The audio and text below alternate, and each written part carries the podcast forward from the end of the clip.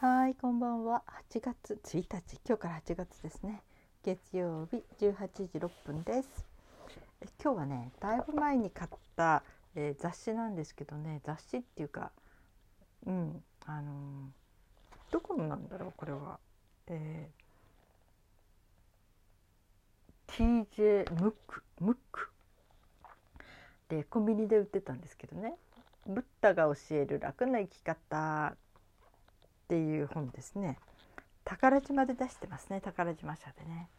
うん、それをちょっとペラペラとめくりながら面白いなっていうのがあってね。へえこんな見方もするんだ。そうすると随分ちょっと雰囲気いや変わるなとか思ってね、うん、その中の一つにね美しさに対してね人は見た目を気にする生き物ででこうすごく自分の容姿とかねそういうものすごく気にしたりあの人の外見についてもね綺麗だとかね、うん、綺麗じゃないとかねいろいろと、えー、気にかけるところがあるんだけどもそれに対してねブッダはブッダね人間の体にはグロテスクな内臓が詰まっており体内には汚物が充満して死んだら青黒く膨らんでいく。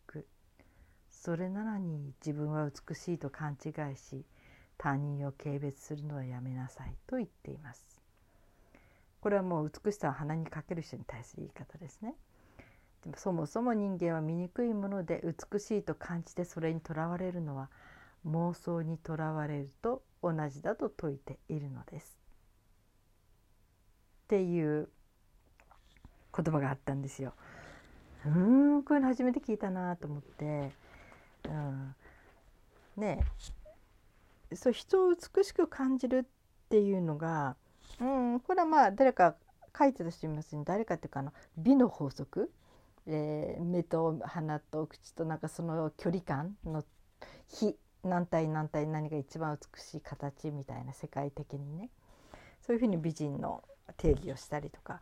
それからあの人すごく綺麗って感じてしまう時もありますよね。さほど美人とは言われてないのにすごく綺麗だなとかね、うん、それから自分が綺麗だということをものすごく、うん、自慢に思ってる人？っていう人もいるのかもしれないしね。うん、でもその時に要するに人間の皮一皮むいてしまえばグロテスクな内臓が詰まってて体内に汚物が充満して死んだら青黒く膨らんでいくって。はあそうね。え そうねって初めてこんな見方をしましたね。なんかすっごくすごい面白い視点を与えられたなって自分のことにしてもね。要するにその外見っていうものに対してね。うん。皮一枚ですよね。皮膚一枚。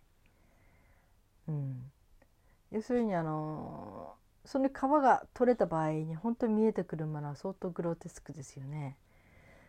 うん、あれ見たことありますか？なんだっけ？あの中国のねあれでこう血管やなんかが全部そのまま残ってるそういう標本？生の標本？立体的なね。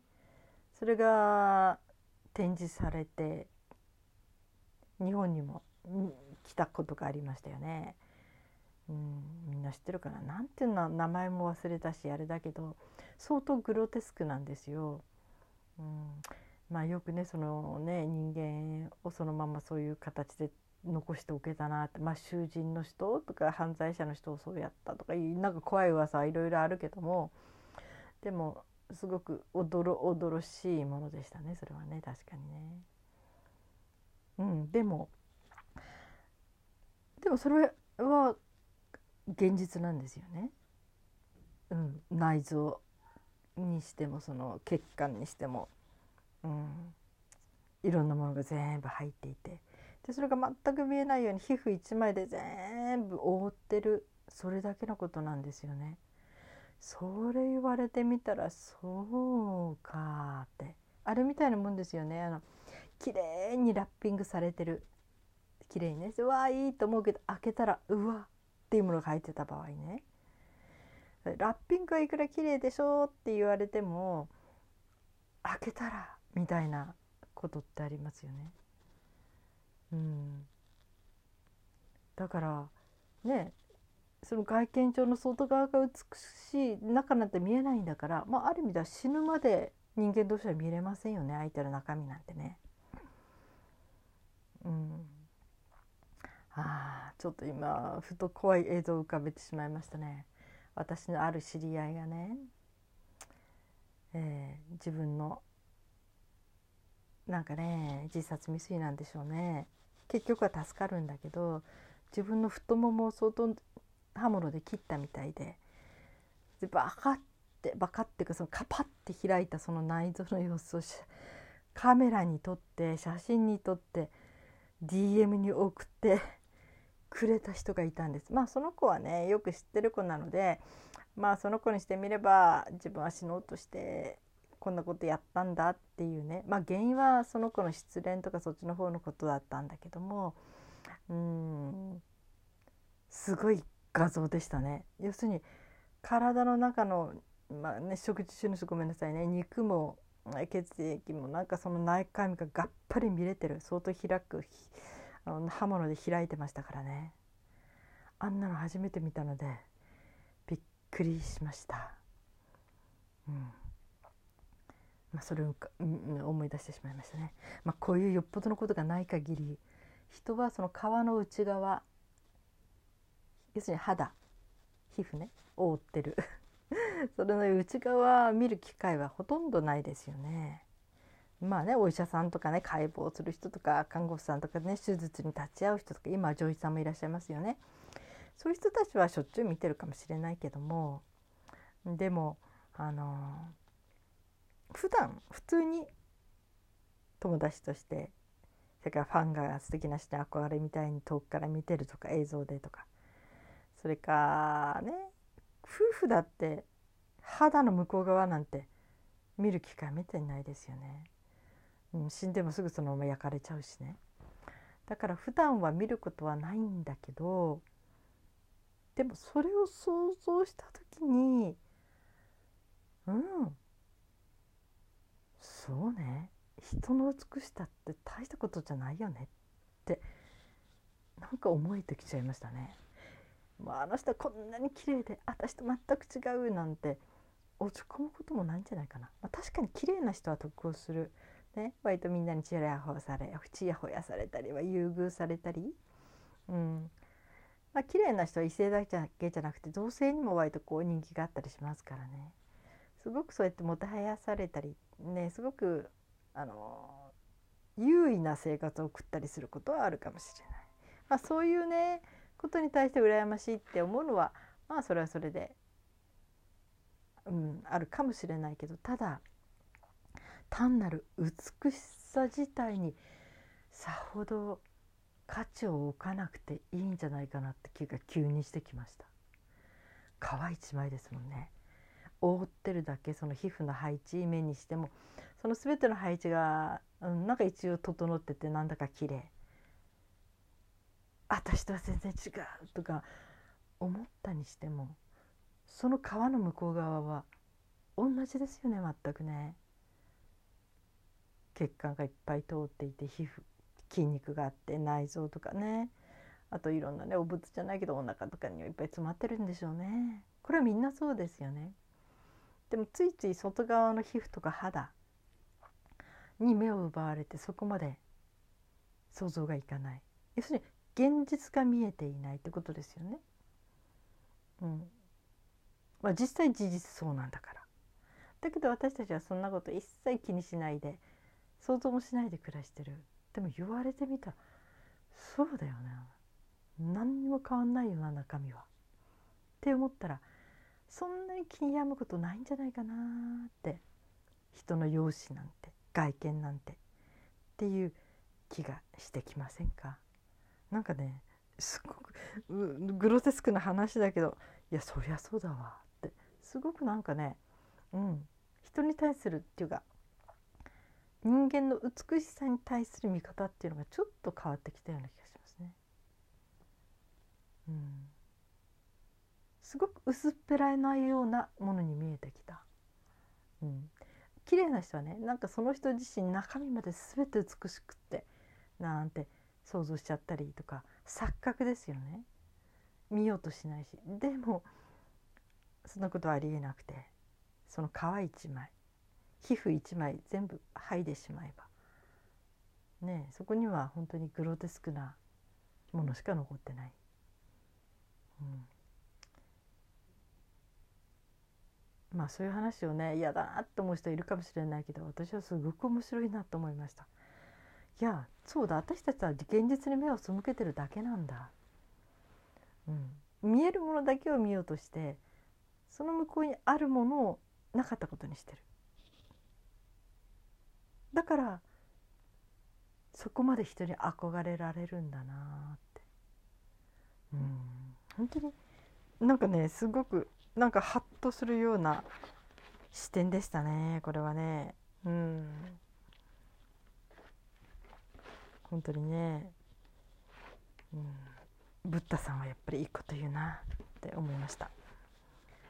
それからあともう一つね。執着心を捨てるっていうページにね。悪口も褒め言葉も受け取らないっていうことが書いてありました、うん。えー、知らない間に他人に影響されてますと、えー、悪口を言われて気にしたり。それから褒め言葉にも注意が必要ですねって人から称賛されるのは快感ですけど知らず知らずうちに心がこう慢心っていうのかな？うぬぼれっていうかな？必要以上にうん、そういうこうね自分はすごいんだみたいなねそういう感じに蝕まれていってしまう。そしてそれがもっと褒められたい自分はすごいんだっていうふうにそういう気持ちがこう湧いてくると穏やかだった人の心を乱れてしまうっていうねことが書かれてます。そしてブッダは人が言葉を尽くして褒めたりけなしたりしてきても大きな柱のように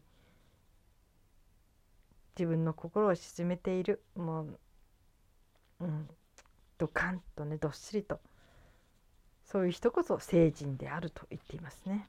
要するに他人の言葉に一喜一憂することを戒めています。うん、そうねで結果的にはね他人の褒め言葉よりも自分で感じる達成感の方が喜びとして上質ですって書いてましたね。うん、そして自分で自分を顧みる方がよっぽど自分を向上させてくれます。他人の言葉に心が揺るがないように自分の心を監視する努力が大切なのです。あこれもねいい言葉ですね。うん本当にね褒められたがる人いますよねでもそういう人に限って逆に